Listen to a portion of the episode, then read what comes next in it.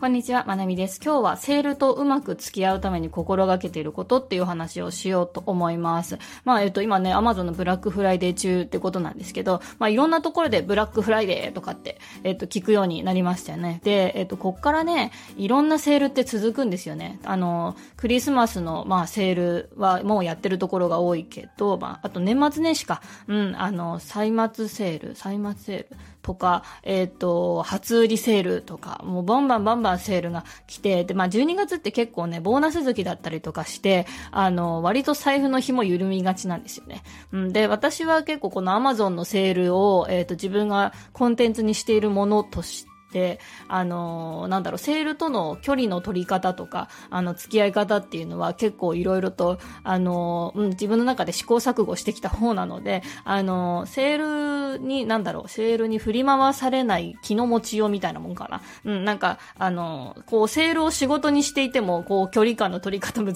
しいので、あの、なんかそんなお話をしてみようかなというふうに思います。で、まあ、なんでこの放送しようかなっていうふうに思ったかっていうと、えっ、ー、と、先日私が紹介した本本の低コストライフっていう本がありますけど、その著者の風の民さんが、えっ、ー、と、YouTube のね、ラジオの放送、YouTube でラジオの放送されてるんですね。うん。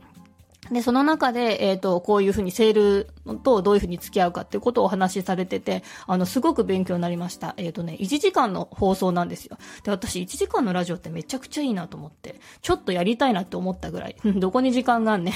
私の今、生活の中で無音のな、無音の1時間を、あの、あの、なんだ、あの、作るのはすごい難しいです。この10分でさえね、実は今収録2回目でね、あの、娘が早く起きてきた島次郎の音の出るおもちゃを引っ張り出してきて大騒ぎっていう。寝てろっていうのと島次郎1回電源切ったけどダメだった。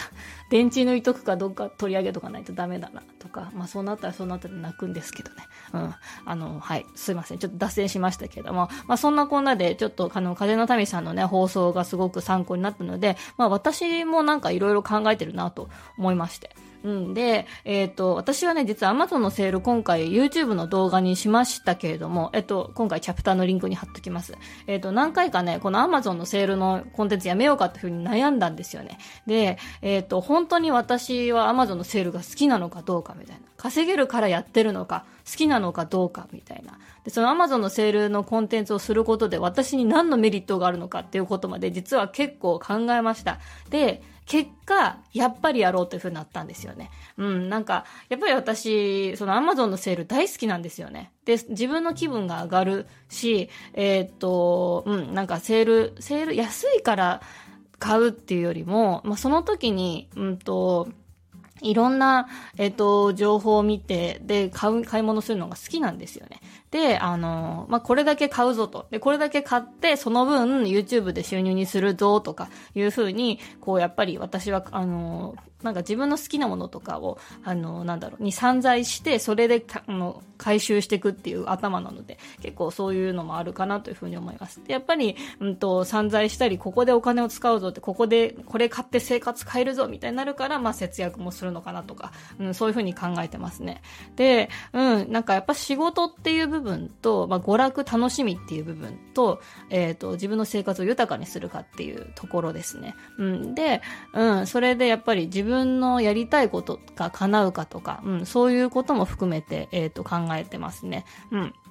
だから、ブラックフライデーとか、このセールの時に、こうなんか気持ちが折られて、なんかすごく頭の中がせかせかしちゃうとか、頭の中気持ちがざわざわしちゃうとか、あの、いう人はね、まあセールとは距離取ってもいいのかなというふうには思いますね。で、まあ私は結構、そうだな、まあこれ、何パーセントオフっていうのが大事よりも、まあ、買わない方がまあ0円だからっていうのも、えー、大事かなっていうふうには思ってるんですよね。うん、なんか、あの、買おうか買わないか、あの、迷いすぎるぐらいだったら、後で買うっていう機能を使えば、カゴから一回、一体取り出して、えっ、と、保留しておくことができるんでね、そういうのもすごい大事かなと思ってます。で、あとはこの節約につながるかなっていうふうに思ってるのが、この Amazon の年間予定をちゃんと把握しておくってことですね。で、私これ仕事で把握することになったのでので、それをなんか頭の中にこう、アマゾンは次どういうセールが来るから、ここで焦って買う必要はない。今本当に必要かっていうふうに考えるようにしてますね。はい。で、リスナーの皆さんにシェアすると、アマゾンの、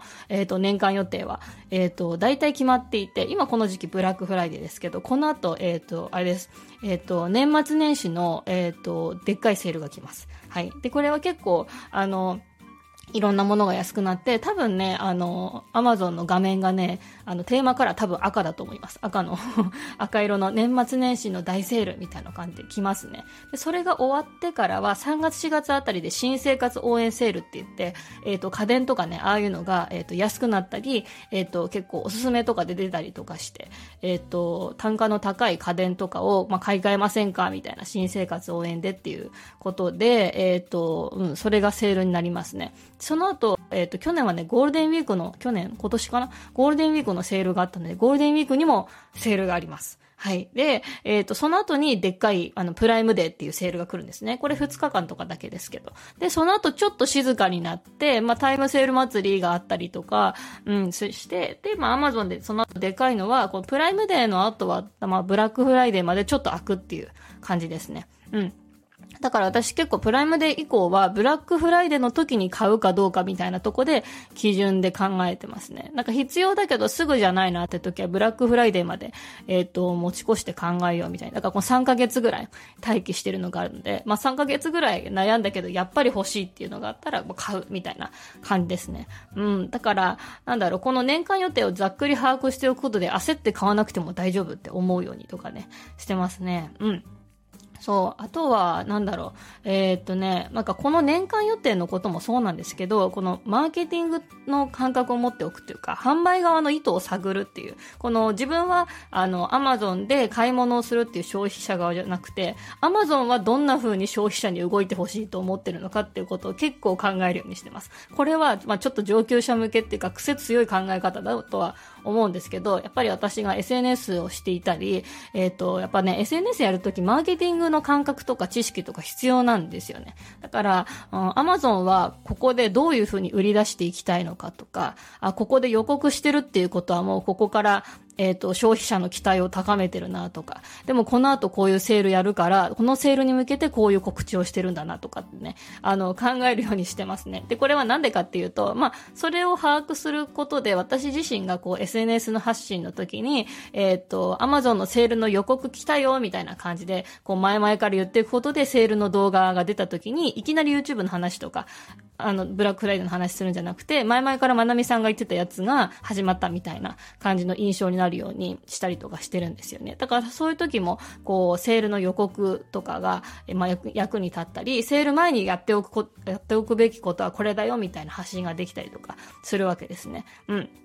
で、まあ、これも、えっ、ー、と、まあ、アマゾンは多分予告して期待を高めたいんだろうなとか、アマゾンの情報が今このタイミングで出たってことは、この時点でもう発信した方がいいなとかっていうことを把握するのにも、まあ、必要かなと。うん。だからやっぱり、あの、セールが始まったから、えっ、ー、と、セール始まってから買うっていうよりかは、その、アマゾンの販売側のところに立って、ちょっと一緒に盛り上げていく感覚みたいなのをちょっと持つと、なんか発信のヒントになるっていうか、なんかセールが始まったから焦ってコンテンツにしなきゃっていうよりかは、あ、もう情報出たからちょっと情報を小出しにしていこうみたいな感じで発信していくと結構いいかもですね。で、えっ、ー、と、結構ね、この間のコメント、この間、えっと、アマゾンのアソシエイトリンク踏ませてくださいっていうふうに放送の最後で言ったら、えっ、ー、と、3名ぐらいね、えっ、ー、と、DM くださったりとかコメントくださったりとかして、えっ、と、リンクをね、くださったので、私私も買い物の時時ね、積極的に踏んでいこうと思います。で、えっ、ー、とね、ちょっと裏技で言うと、Amazon のエントリーボタンを押すっていうのがある、あるんですね。私動画の中でも紹介してますけど、